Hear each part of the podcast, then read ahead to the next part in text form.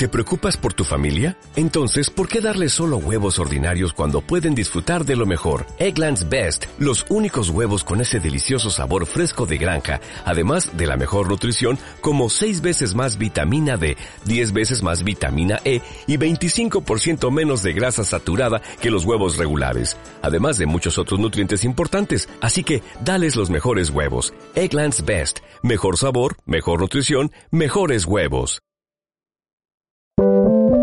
Sube la podcast.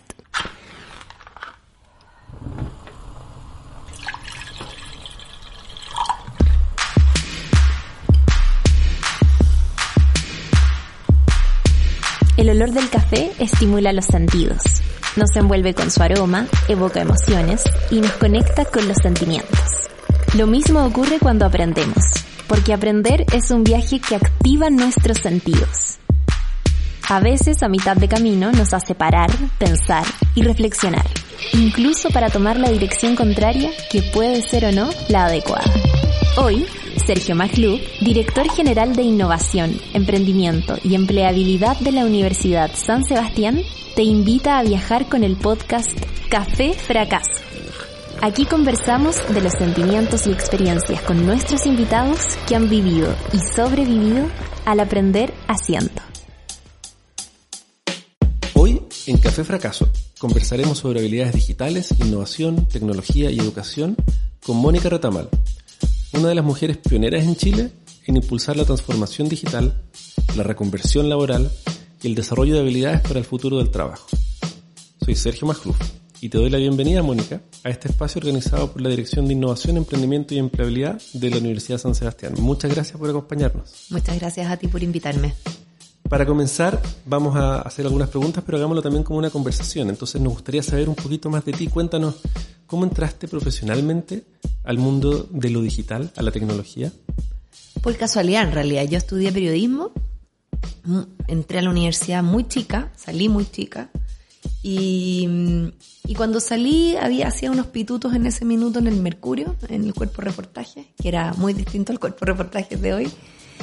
Y mm, hice un pituto para una página web. Una empresa de tecnología me contrató para hacer una página web. Y así conocí este mundo del desarrollo web. Estamos hablando en el año 96, 97, donde Internet en Chile estaba partiendo. Costaba mucho explicar lo que era una página web de partida, porque la gente como no estaba en ese minuto popularizado ni siquiera el tener Internet en las oficinas. Había muchas empresas que no tenían. Y me metí en este mundo, un mundo que me pareció súper interesante y finalmente cuando terminé mi bituto, esa empresa me ofreció trabajo en un tema nada que ver que era tecnología. Pero fue tanta la plata que me ofrecieron en ese minuto que yo dije, bueno, podría poner en stop mi carrera periodística que no había ni partido demasiado. Y me metí en este tema del, del mundo digital eh, desde una empresa que estaba justamente muy fuerte en ese terreno y creciendo muy fuerte en ese tema. Eh, al cabo de dos años, la verdad es que me, visto, me picó el bichito del emprendimiento. Era joven, así que no tenía nada que perder, la verdad, en ese minuto, eh, salvo mi, glorioso sueldo. Y, me tiré a armar una empresa de desarrollo web con, con un amigo y un perro. Así partimos. En un contexto en que Chile estaba en pañales en este tema. Eh, nosotros partimos el 99 de esta empresa y justo me tocó vivir la explosión del tema internet en el año 2000. Entonces estaba como en el minuto justo, en el lugar preciso. Yo creo que prácticamente todas las .com pasaron por mi oficina. Eh, porque en esa época hacíamos, hacíamos páginas web con manuales. La verdad es que era, era una cuestión súper rudimentaria. Eh, mucho de aprender, aprender metiendo las patas. No habían gurú porque la verdad que este era un ambiente completamente nuevo. Éramos súper pocas las empresas que, existíamos en ese minuto. Y yo te diría que los primeros seis años de, de, de emprendimiento fue un aprendizaje que, fue de loco. Eh, nos tocó vivir años completamente desquiciados, diría yo, porque venían estas modas en que, oye, ahora se puso moda Flash, todos querían temas en Flash, nos poníamos a rellenar en Flash. A los tres minutos ya nadie quería Flash y ahora aparecía, no tengo idea, los buscadores los o los blogs y qué sé yo. Entonces, Yo creo que empecé a entrenar un músculo que era un músculo que yo no sabía que, que ni que tenía que existía, que era esta- de ser completamente flexible y como mono porfiado, a ver- aprender a pararse después de cada caída. Fue, fue una época muy entretenida, pero muy de loco. Yo creo que la industria tecnológica en los últimos 20 años, si uno mira para atrás, ha sido una locura lo que ha pasado. En ese momento yo, tuve una experiencia definitivamente no tan exitosa, pero parecida en términos de trabajar en la web, eh, 99, 2000, eh, un, po- un poco antes incluso. Y ninguno de nosotros sabía nada, eso es cierto. Pasaba también, ¿no sientes tú que, era un mundo hostil, era un mundo de hombres? Claro, yo mirando para atrás siempre pienso que en realidad no, yo creo que los últimos años he deparado más en el tema, pero siempre yo estuve rodeada de hombres. Yo siempre, mi- este es un ambiente súper masculino, todavía lo es. Piensa que, que se habla de que solamente hay un, un, un 15% de mujeres en tecnología y es una cifra bien bruja porque a veces yo creo que en muchos lugares más cercano al 5, eh, todavía las egresadas de tecnología son, son pocas mujeres, por lo tanto sí es un ambiente súper eh, masculino. Eh, y a mí eso no es tanto lo que me enrolla, sino que encuentro que los productos tecnológicos no tienen la visión femenina. Y eso encuentro que sí es, es, es un tema muy complejo. La mitad de los usuarios de tecnología o más son mujeres. Así es. Que en el mundo de los videojuegos las mujeres tienen también un- una participación enorme. Así es. Y seguimos con esa carencia. Y seguimos con esa carencia, bueno, yo creo porque tampoco nosotros, las mujeres, vemos eh, en este tema tecnológico un espacio claro para nosotras. Bueno, el tema de las STEM, de las carreras STEM, eh, ahí hay un tema, pero cuando uno saca las cifras de STEM, normalmente estamos hablando de un 20%. Cuando uno cruza la barrera hacia tecnología, la verdad es que decae mucho más. Y yo creo que es porque el estereotipo eh, del tecnólogo es completamente masculino. Y yo creo que además es un pésimo estereotipo, porque es como un tipo metido en una bodega así sin luz, comiendo pizza. Entonces no, no, no aparece como un, como un campo atractivo para las mujeres. El, las siglas STEM, ciencia, tecnología, ingeniería, en inglés engineering, ¿cierto? Y matemática. Efectivamente. Y es divertido porque el origen de, de varios de esos conceptos tiene tremendas mujeres detrás. ¿cierto? Eh, Ada Lovelace, la primera programadora, Así es. Margaret Hamilton escribiendo el programa que permitió aterrizar el Apolo. eh, y hace poquito está una, una científica muy joven que tomó la primera foto del agujero negro, ¿cierto? Entonces me sigue llamando mucho la atención que pasa eso. O sea, mujeres, eh, al menos en Chile, son más de la mitad de la población, son usuarias ávidas de tecnología, son usuarias ávidas de productos tecnológicos y no tenemos tantas mujeres en ese ámbito de desarrollo. Así es, así es. Y eso es, en todo caso es un, un tema mundial, ¿ah? no, este no es un tema que, que solo ocurre en Chile. Eh, yo creo que es un tema eh, multidimensional. Eh, se habla hasta que en las enseñanzas en matemáticas hay un sesgo marcado de los, de los profesores y las profesoras hacia los alumnos hombres versus las alumnas mujeres que las, las dejan relegadas. Eh, y yo creo que, que tenemos que avanzar fuertemente en eso porque efectivamente hoy día prácticamente no existe nada que no tenga tecnología. Y por lo tanto eh, prácticamente todos los productos se vuelven tecnológicos en alguna dimensión. Y tener en la construcción un déficit de punto de vista femenino es complejo porque finalmente nos está- estamos habitando este mundo digital muchas horas al día. ¿Qué crees tú que potencia o profundiza esa brecha de género hoy día? Yo creo que hay un tema role modeling, sin duda. No hay muchas mujeres destacadas hoy día o que se, se, se visibilicen. Yo creo que hay un tema que, que, que es más allá de hombres y mujeres y que tiene que ver con que la oferta de eh, creación tecnológica no está en la escuela.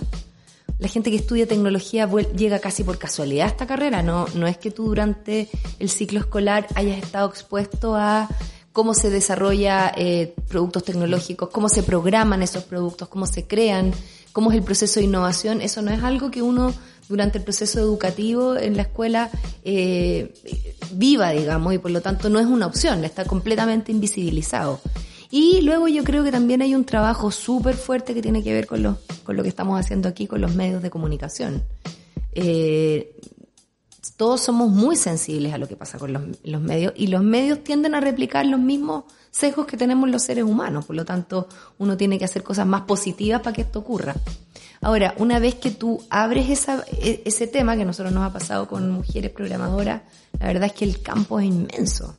La cantidad de oportunidades que hay hoy día en el mundo digital para las mujeres son tremendas, interesantes porque además como hay déficit, todas las empresas tecnológicas quieren mujeres porque entienden que necesitan no solo para mejorar sus productos, sino que por temas de, de, en los mismos equipos de trabajo, el valor de tener equipos más, multidisciplinarios, más diversos, etcétera. Alguna vez vi una, una, presentación de la fundadora de una ONG que se llama Girls Who Code. Y ella dijo, estamos creando niñas para que sean lindas y niños para que sean valientes. Es un poco gráfica quizás esta, esta falta de modelos eh, que hace que, que y decir naturalmente, pero es lo más artificial del mundo, que las niñas se orienten a ciertas disciplinas y los niños a, otras disciplinas. Entonces, Sin duda.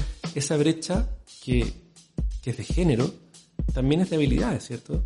¿Cómo, cómo lo ves respecto de, tener las capacidades, independientes de tu género, de poder crear productos digitales? A ver, yo creo que las capacidades están requete contra instaladas en las mujeres.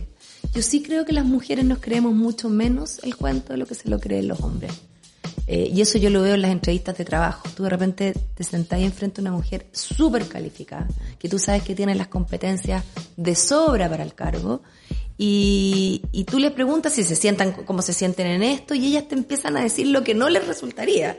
Porque las mujeres en eso somos más inseguras y no nos gusta sobreprometer. Tú haces el mismo ejercicio con hombres y los hombres obviamente te prometen el oro y el moro. Entonces hay una cosa súper cultural.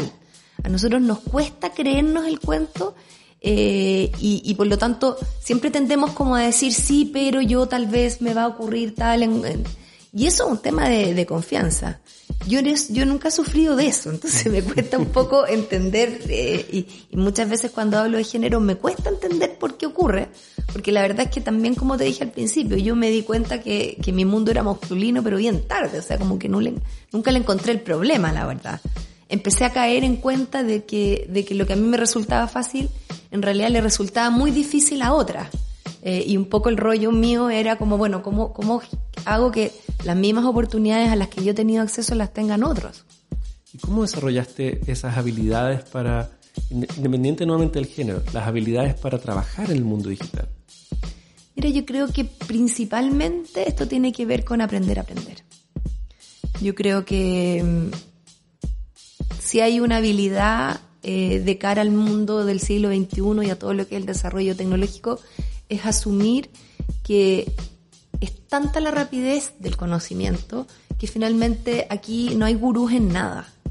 Aquí hay mucho conocimiento disponible y uno lo que tiene que hacer es aprenderlo eh, vía adoptar, no sentir miedo, saber que uno se va a equivocar, cuando se queda asumir que uno se cayó y que se tiene que levantar pero aprender a aprender es un músculo que uno tiene que entrenar si quiere resistir en este nuevo mundo, digamos.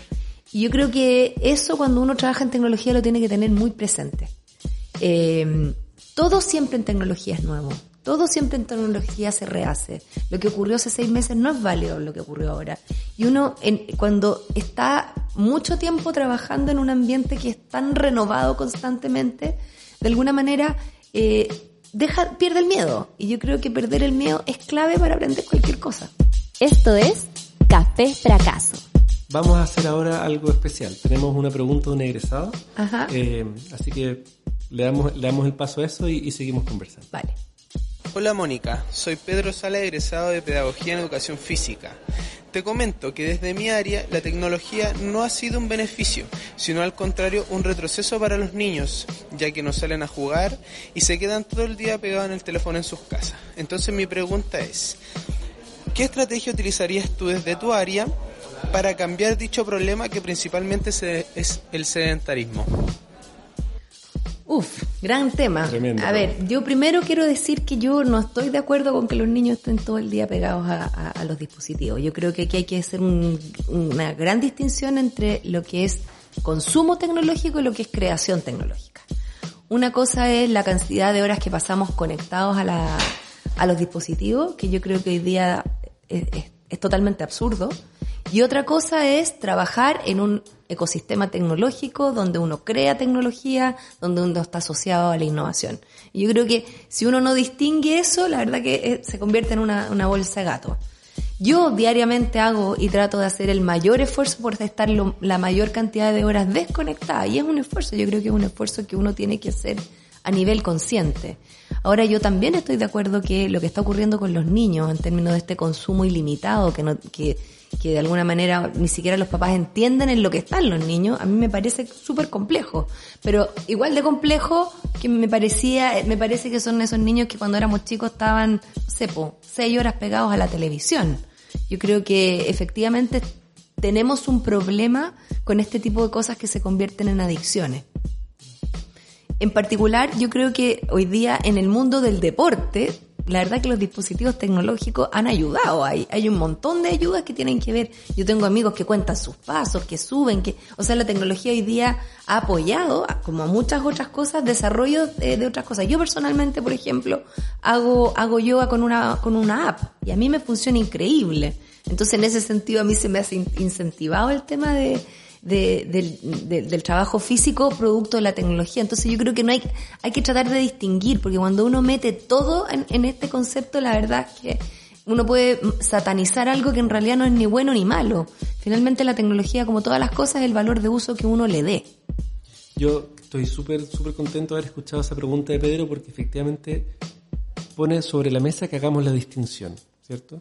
Eh, y una distinción que no es binaria, pero hay una distinción entre crear y consumir medios digitales. Y, existe una tercera opción que tiene que ver con aumentar mi vida o a, raíz de los medios digitales, como en, el caso del yoga, ¿cierto? Amplificar. Pero en, la lógica de producir versus crear, ¿cómo podemos potenciar talentos en Chile para desarrollar esas capacidades de, producción y de creación digital? Mira, a ver, mi, hipótesis es que mientras nosotros no hagamos un, un cambio sensible en la forma en que educamos a nuestros hijos, y ahí pasamos por el sistema escolar, es complejo.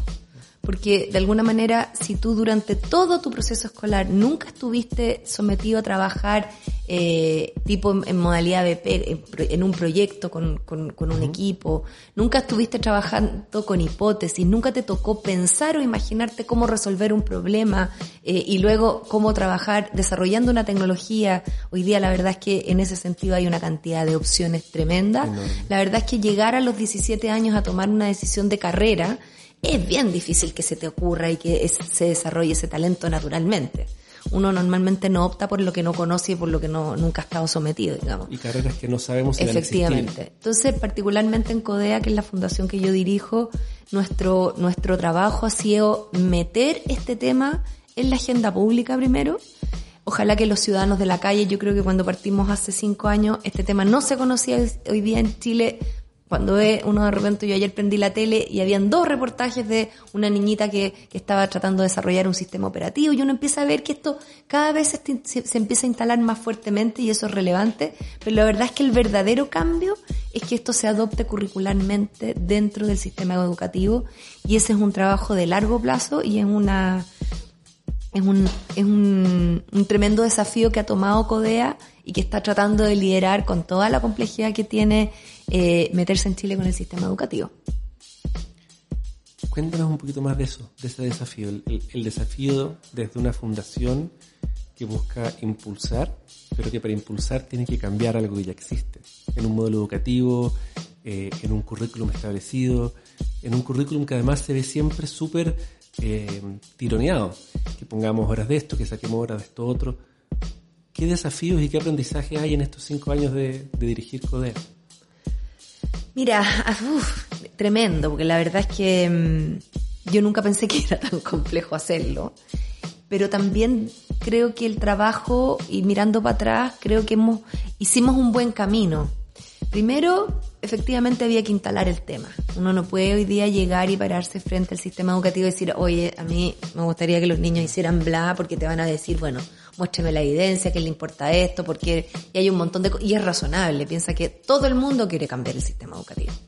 Todos quieren, algunos quieren más horas de filosofía, otros más horas de arte, otros, o sea, la verdad es que todos todos los que, nuestros intereses terminan siendo, oye, ¿por qué no hacemos algo bla? Y esa tensión que ha, tenido el sistema educativo chileno ha significado que hoy día los niños tienen una cantidad de horas de colegio tremendo. Nosotros tenemos de los países que más horas de escuela tienen, nosotros. Y eso no, no se ha convertido en un buen resultado tampoco, porque no es que tengamos el mejor sistema de calidad en el mundo. Entonces, ese trade-off es complejo y uno tiene que reconocer eso. Dicho esto, yo creo que en el mundo el cuestionamiento hoy día está muy fuertemente pegado a qué le enseñamos a los niños. Porque la verdad es que hoy día el modelo educativo básicamente lo que hace es replicar contenidos que están disponibles. Entonces, pareciera ser, y eso es un poco lo que yo creo, que uno en realidad lo que lo debería lograr del sistema educativo, más que que los niños sepan A, B o C, es que los niños desarrollen determinadas habilidades. Y en eso no hemos sido demasiado efectivos. Eh, particularmente, no, como país. como país. Y por lo tanto, nosotros hemos trabajado desde esa línea. Nosotros creemos que particularmente en el, en el tema de el qué enseñarle a los niños, hay que volver a pensar cuáles son los contenidos que son críticos para un ciudadano del siglo XXI. Particularmente en lo que estamos nosotros, que son las ciencias de la computación, que es un tema superario, porque yo te digo, oye, metamos ciencia de la computación tú me miras y me decís, pero te pegaste en la cabeza, o sea, eso ya suena latero. Las ciencias de la computación son la base de todo lo que hoy día consumimos en términos digitales. Estamos hablando que las ciencias de la computación son las bases de IoT, de Machine Learning, de Big Data, todo lo que nos va a tocar a vivir a nosotros, a los ciudadanos del siglo XXI en los próximos 30 años, la, la, la, la ciencia fundante de esto es esa.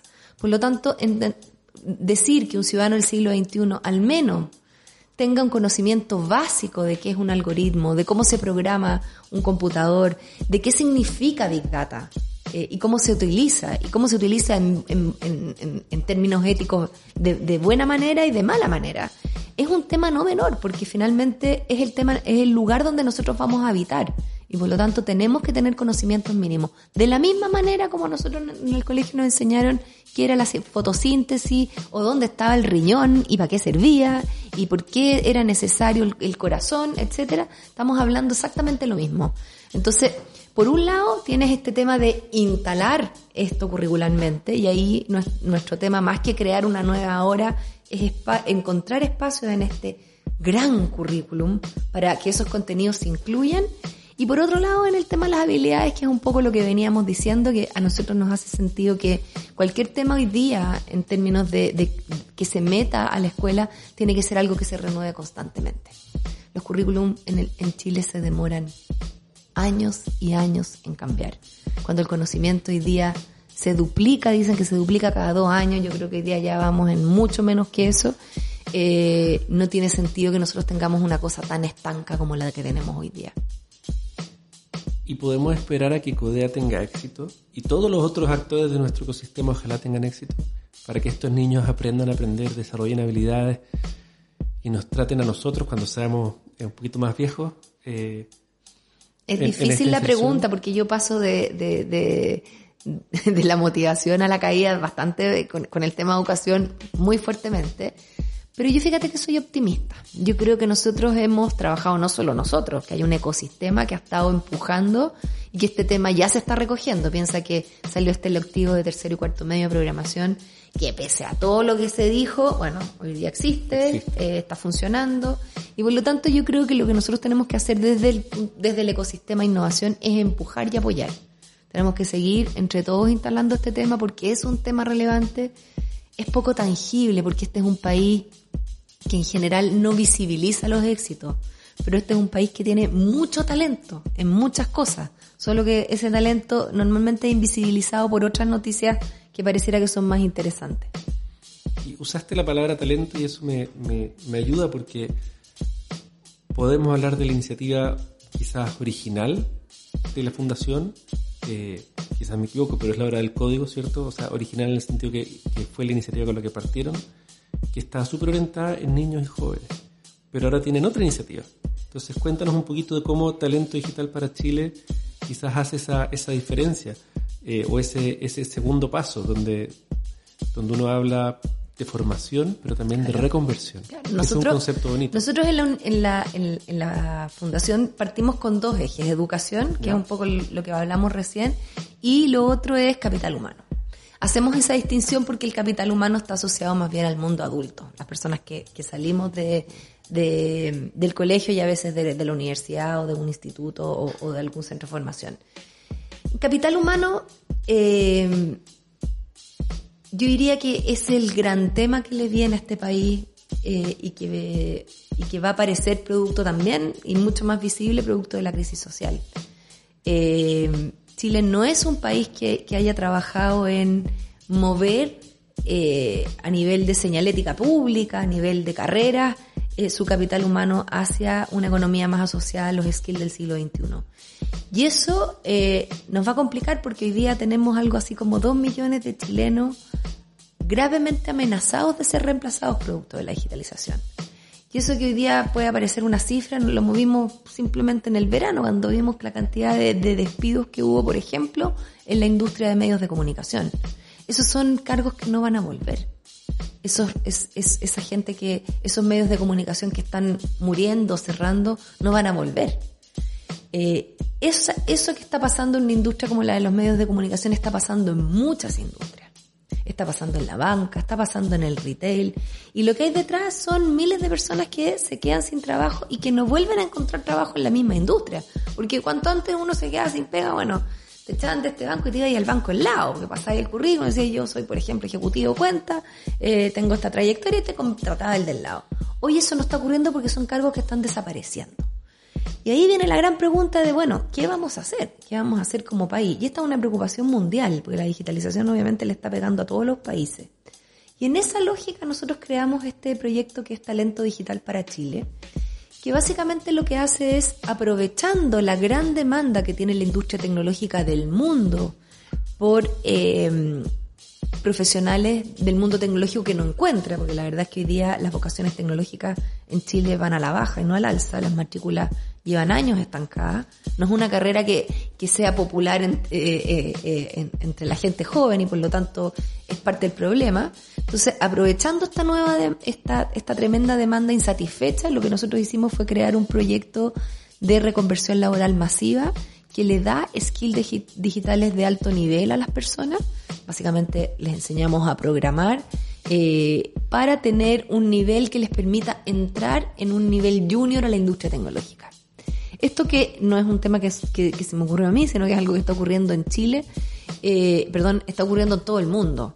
Nosotros nos inspiramos en un, en un proyecto que vimos en Nueva York, pero a, medida que hemos ido desarrollando talento digital para Chile nos hemos dado cuenta que esto está ocurriendo en Londres, en París, en Asia, ¿para qué decir? La preocupación por hacer reconversión laboral masiva es una preocupación de los estados hoy día porque se entiende que hay que de alguna manera eh, darle herramientas a estas personas para que logren reconvertirse y que las, las trayectorias laborales que tradicionalmente han sido muy estancas en el país porque uno antes estudiaba para ser abogado y se moría abogado, eso se murió en el mundo, eh, y ese cambio, poder de alguna manera ayudarlo con capacitaciones que sean súper orientadas a el empleo. Y esos talentos digitales es una iniciativa bien inédita en Chile, que intenta reconvertir en cinco años a 16.000 personas en un modelo de entrenamientos vía bootcamp, que son modelos de, de entrenamiento inmersivo, totalmente distinto a lo que como uno le enseñaron. Aquí no hay un pizarrón, sino que esto es directo, así como yo te dije que había aprendido a hacer páginas web, de la misma manera. Vamos directo al hacer y vamos aprendiendo en el camino cómo ir resolviéndolo. ¿Y cuántos profesionales con, con habilidades digitales, con skills del siglo XXI necesitamos hoy día en Chile?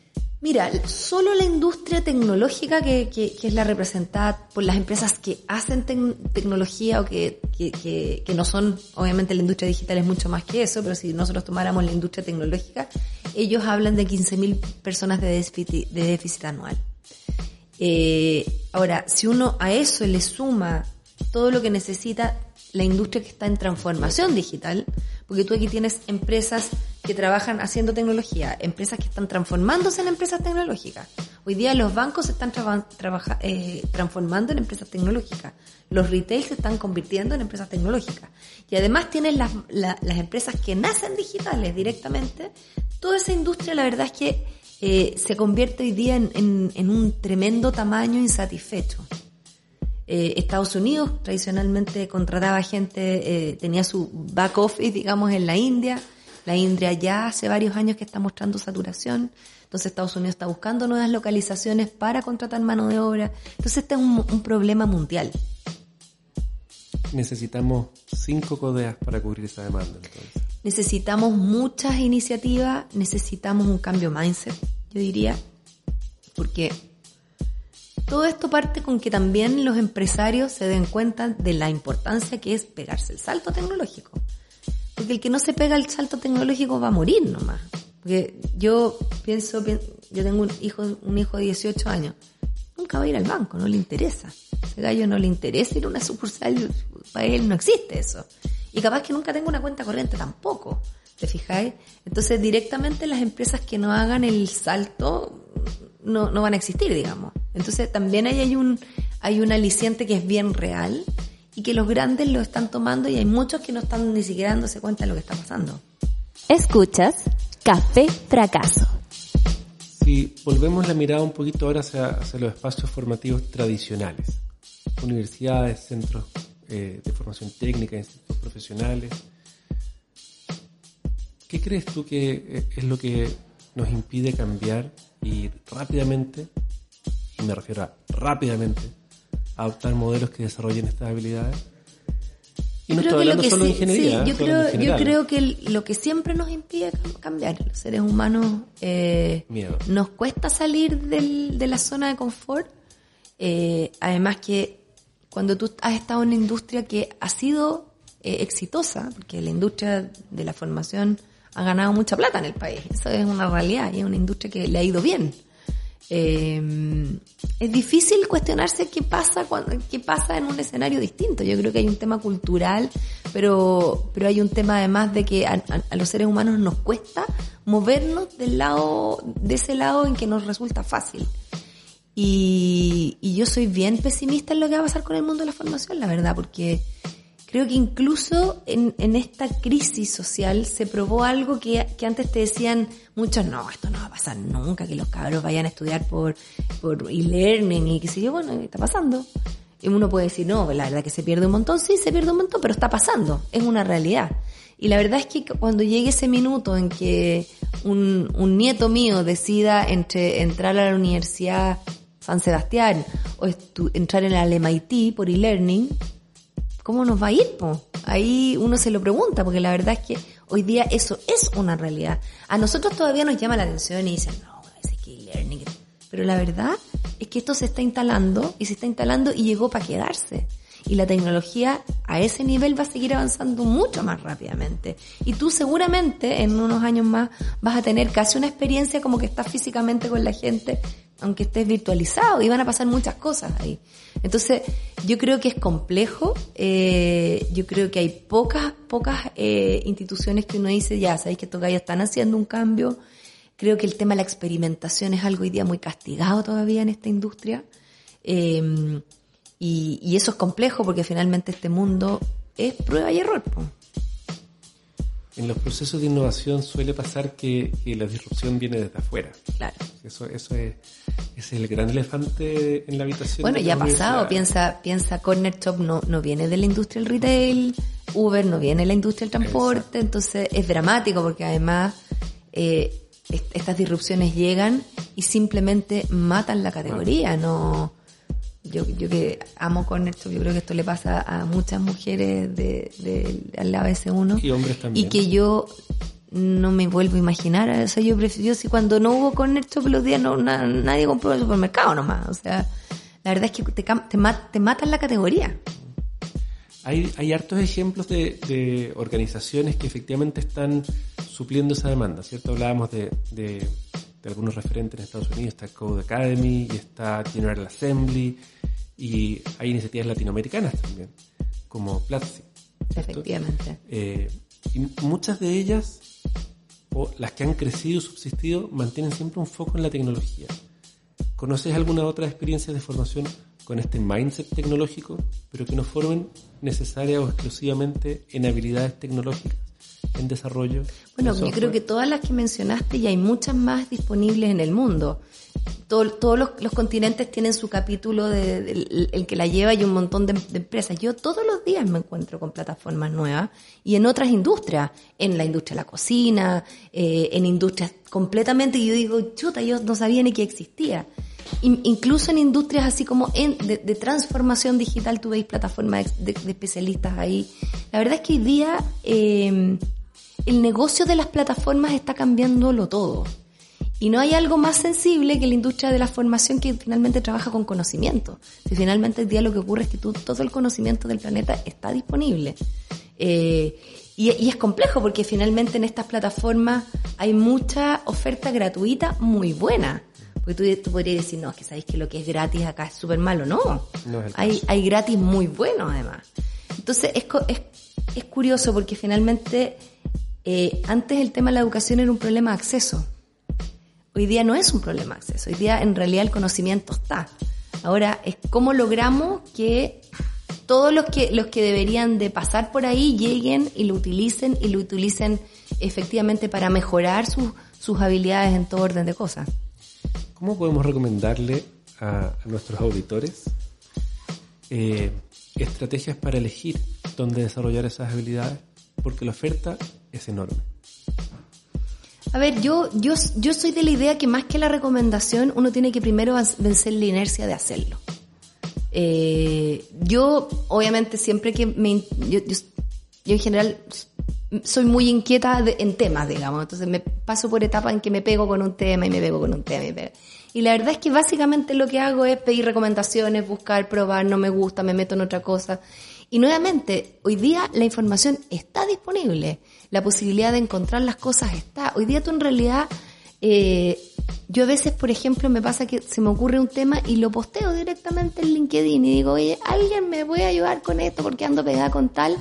Y yo te diría que en cinco minutos te, tenéis de vuelta una cantidad de recomendaciones, etcétera, tremenda. Mucho más de lo que uno es capaz de procesar. Entonces, el tema es romper esa... Y sabes que cuando yo lo hago y mucha gente me dice, oye, pero ¿cómo lograste esto? Y digo, bueno, no sé, pues pedí ayuda. O lo posteé y hice bla. Y dicen, pero ¿cómo? Qué, qué sencillo.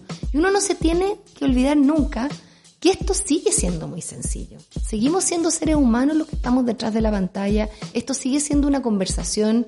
Muchas, muchas de las personas que yo he conocido que son gente muy importante seguramente en el ecosistema, yo simplemente les he mandado un mail, ¿no? No he hecho nada distinto a, oye, yo soy tal, estoy buscando tal, te tinca que nos tomemos un café o que no tengo idea. Y, y, y ha ocurrido así naturalmente. La relación que tuve con Code, que tú los mencionaste, yo estaba en Estados Unidos y dije, voy a ir a conocer a ver si estos gallos son de, de carne y hueso. Me tomé una bien y les toqué la puerta. No, no fue más, fue como toc toc. Así que nunca nadie ha vivido Code porque me abrieron la puerta y dijeron, ¿tú quién eres? dije, mira, es que yo los conozco, la hora del código de Chile, todo Chile, ¿dónde queda Chile? Y, y, y fue así, ¿no? no Lo que quiero decir es que mucha gente se imagina muchas veces que esto es muy complejo. Hoy día no hay algo más fácil que conectarse con otros. Yo creo que todos estos, pro- estos procesos que uno ha visto, como las tesis y todo, ha, justamente gatillado porque hoy día es el momento en que más fácil es coordinarnos y conectarnos. Ahora, el tema está usa- usar ese potencial nuevo en cosas buenas y no en cosas como las que a veces uno ve que se agarra la cabeza y dice, pucha, que pena que esto se, usted, se esté usando para este, para esta lógica, digamos. A modo de resumen, mi, siguiente pregunta era qué consejo le darías a, un estudiante, pero, pero acabas de darnos muchos consejos, ¿cierto? Dijiste movilizarse, o sea, levantarse y hacer lo que uno quiere, no quedarse esperando. Dijiste pedir ayuda, ¿cierto? Postear en, en, una red social, eh, no sé si los chicos día pueden postear en TikTok o no, no lo sé. Eh, conectarse con otros, no trabajar solo, ¿cierto? Ah, yo los conocí porque ustedes hacen esto, yo hago esto otro, podemos hacerlo juntos. ¿Hay algo que esté quedando fuera? Yo creo que desafiarse, yo creo que, mm, que mm, en esta lógica de aprender a aprender, una de las cosas que uno no puede creer es que eh, uno va a estudiar una carrera y se va a quedar ahí. Eso, eso no existe ya en el mundo y, yo se lo transmito harto a los cabros. Yo creo que yo si hay, hay algo que puedo reconocer para atrás, es que todo lo que hice en mi vida, todo lo que aprendí en mi vida me sirvió. Las sacas de cresta que me pegué, que me pegué muchas. Yo cuando partí no existía capital de red, no existía ni una cuestión. Yo partí, abrí la oficina, teníamos ahí, con suerte podíamos, teníamos plata para pagar la luz. Me pasaron miles de cosas, me habría encantado, hoy día que hablan de como los mentores, los coaches, me habría encantado tener un mentor. Yo creo que tres consejos que me hubiera dado un mentor me habrían cambiado la existencia, me habrían ahorrado años de, tonteras que uno hace ¿eh? por, ignorancia. Entonces, eh, yo creo que tiene que ver con, desafiarse constantemente, con buscar y salir. Yo todos los días en la mañana me levanto y digo, voy a hacer algo que me desafíe, que, haga que, utilizar el mate en otra cosa, aprender una cuestión completamente distinto, leer de un tema que, no, que no tiene nada que ver yo creo que cuando uno hace ese ejercicio constantemente, se le ocurren nuevos caminos, se le ocurren nuevas ideas. Y también desarrolla una cosa que es el pensamiento divergente, que es tan relevante en innovación. Yo creo que a mí lo que me ha salvado es ser periodista en un ambiente tecnológico de puro cocayo que son súper cuadrados y seguramente súper, súper brillantes, pero donde yo siempre pongo como la cuota de mirar desde otro lado. Y el mirar desde otro lado es clave en el mundo que nos toca vivir. Qué maravilloso ese cierre. Y nos toca vivir y nos toca construirlo. Así es, así es. Activamente. Mónica, de verdad, muchas gracias. no, muchas eh, gracias a ustedes. Compartir esta, esta, esta fracción de lo que sabes. Me dan ganas de invitarte diez veces más. Eh, así que te voy a invitar un par, de, un par de veces más. encantada. Eh, así que eso, de verdad, muchas gracias por venir a este Café Fracaso, el podcast.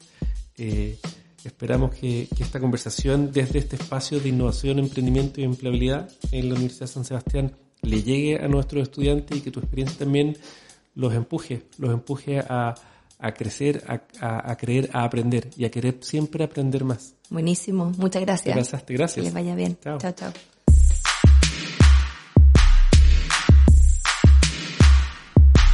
Descubrimos en estas conversaciones que el aprendizaje a través del fracaso se transforma en historias de crecimiento y experimentación.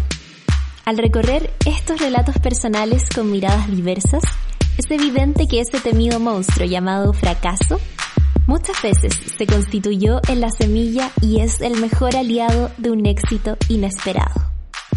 El fracaso es la cicatriz que nos recuerda que estamos siempre en movimiento, siempre haciendo, siempre aprendiendo. No dejes nunca de avanzar y de crear. Nos encontramos en la próxima historia con más Café Fracaso.